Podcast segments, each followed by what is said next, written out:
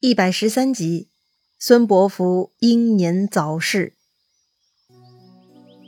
上回咱们说到，虽然呐虞姬大显神威，求到了三尺甘霖，但是孙策还是下令砍掉虞姬这个祸乱分子，并且下令曝视事迹，告诫百姓，虞姬不是神仙，而是妖魔。但是啊，奇怪的事情呢又一次发生了，虞姬被砍死的当晚呢，风雨大作。似乎老天对此很多不满意哈。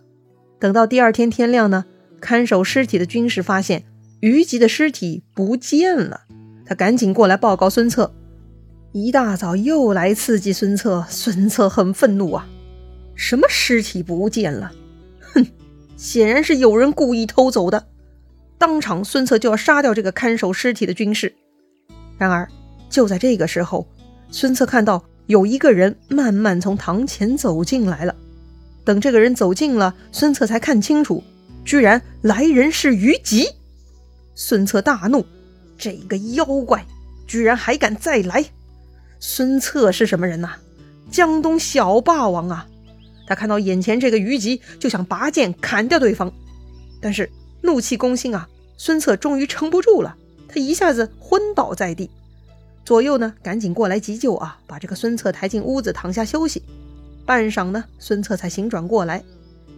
这个时候啊，他的老妈吴太夫人已经坐在他身边了。这个吴太夫人对孙策说呀：“吾儿驱杀神仙，故招此祸呀。”孙策笑了：“儿子自幼随父出征，杀人如麻，什么时候因为杀人而招祸呢？”这次杀掉的是妖人，就是为了断绝大祸，怎么能祸害我呢？太夫人说：“哎，就是因为你不相信才会这样。如今就做场法事来消灾祈福吧。”孙策呢，还是不以为然哈。他说：“吾命在天，妖人绝不能害我，何必做法事消灾？”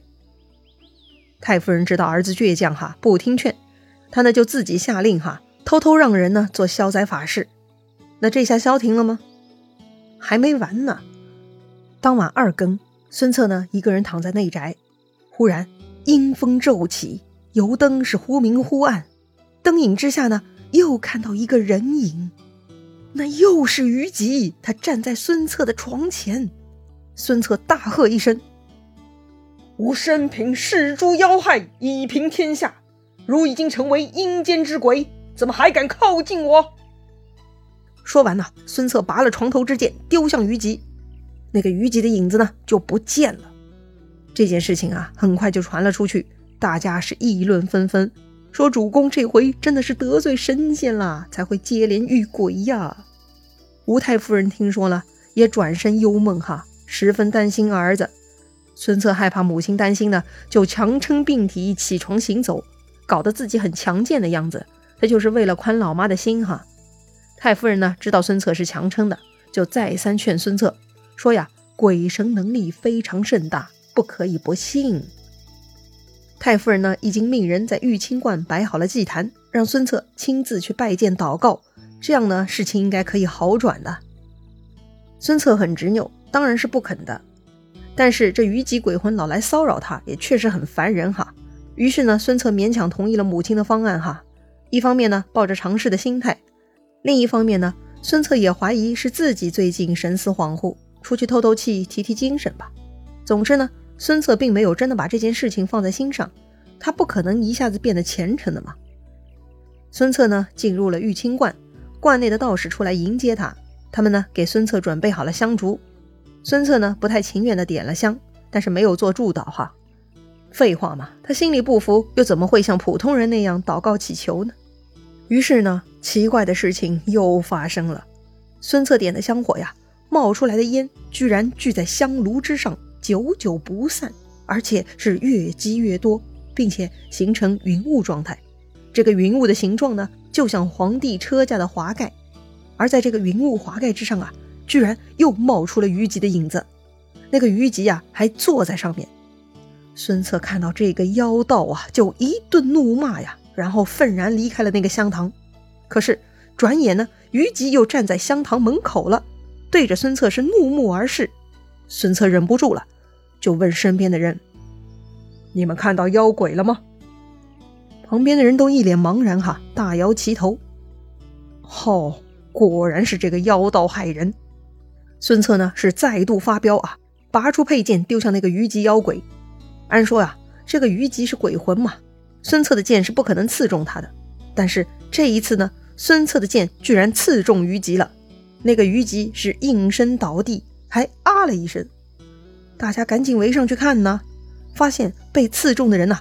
居然是前天动手砍掉虞姬脑袋的那个小兵。此时呢，这个小兵啊是脑袋中箭，七窍流血，死了。孙策十分惊骇呀，没想到虞姬的妖术如此厉害。借孙策之手呢，先把那个敢于砍掉虞姬脑袋的小兵给先解决了哈。这个就是复仇啊！孙策赶紧下令，让人把这个小兵拉出去好好葬了。哎呀，这个小兵也算是冤枉哈。夹在孙策跟虞姬的仇恨当中，莫名其妙成了牺牲品。可恶，又搞出了一个流血事件。孙策是很不高兴，他就准备离开玉清观了。但这个时候，虞姬又出现了。孙策亲眼看到这个虞姬呢，居然走入了玉清观。孙策大怒啊！他觉得玉清观就是藏妖之所。孙策下令，把这个玉清观给我立马拆掉。孙策手下武士五百人，哈，上房揭瓦，不消片刻呢，就把这个玉清观夷为平地了。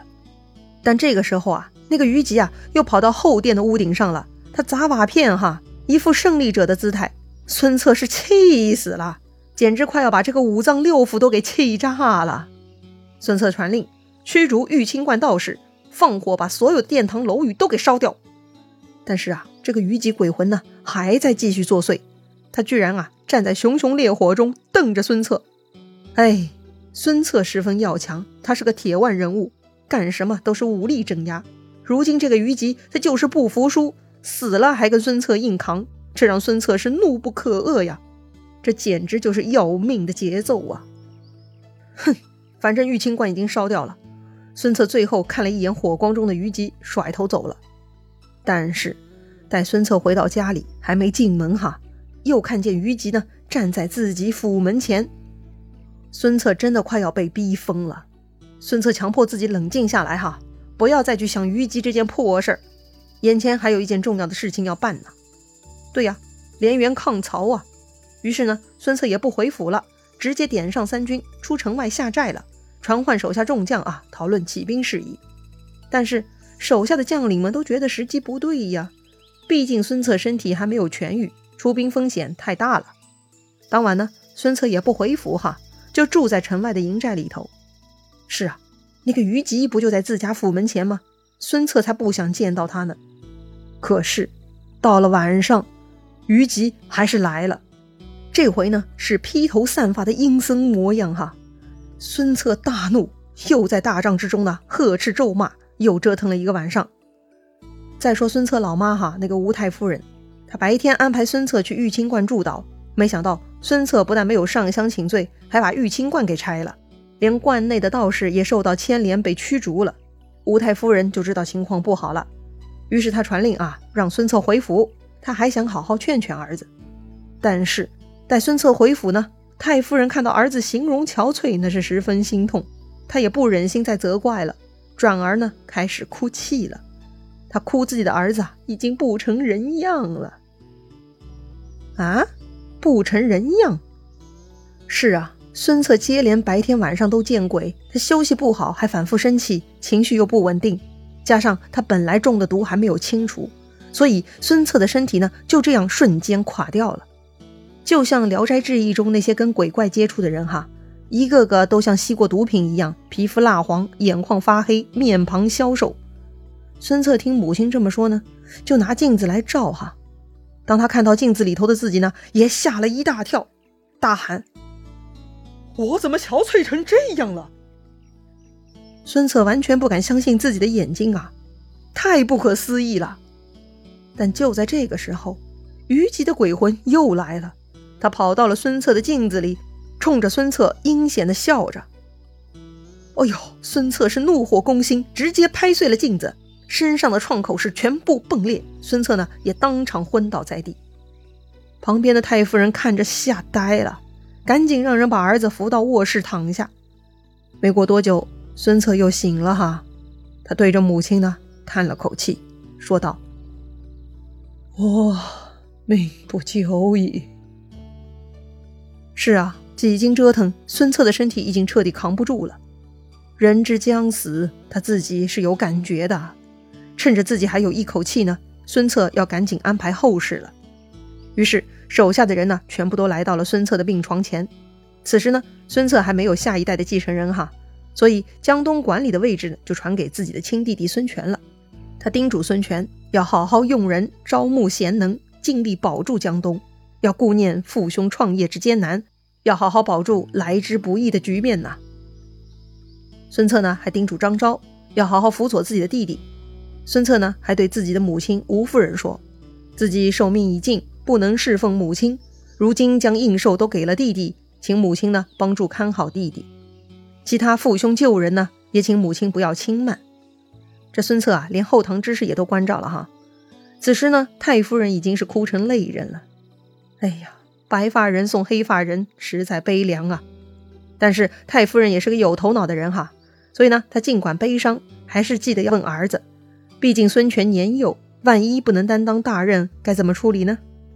太夫人的意思是啊，如果你指定的继承人不行，还有没有其他预备方案呢？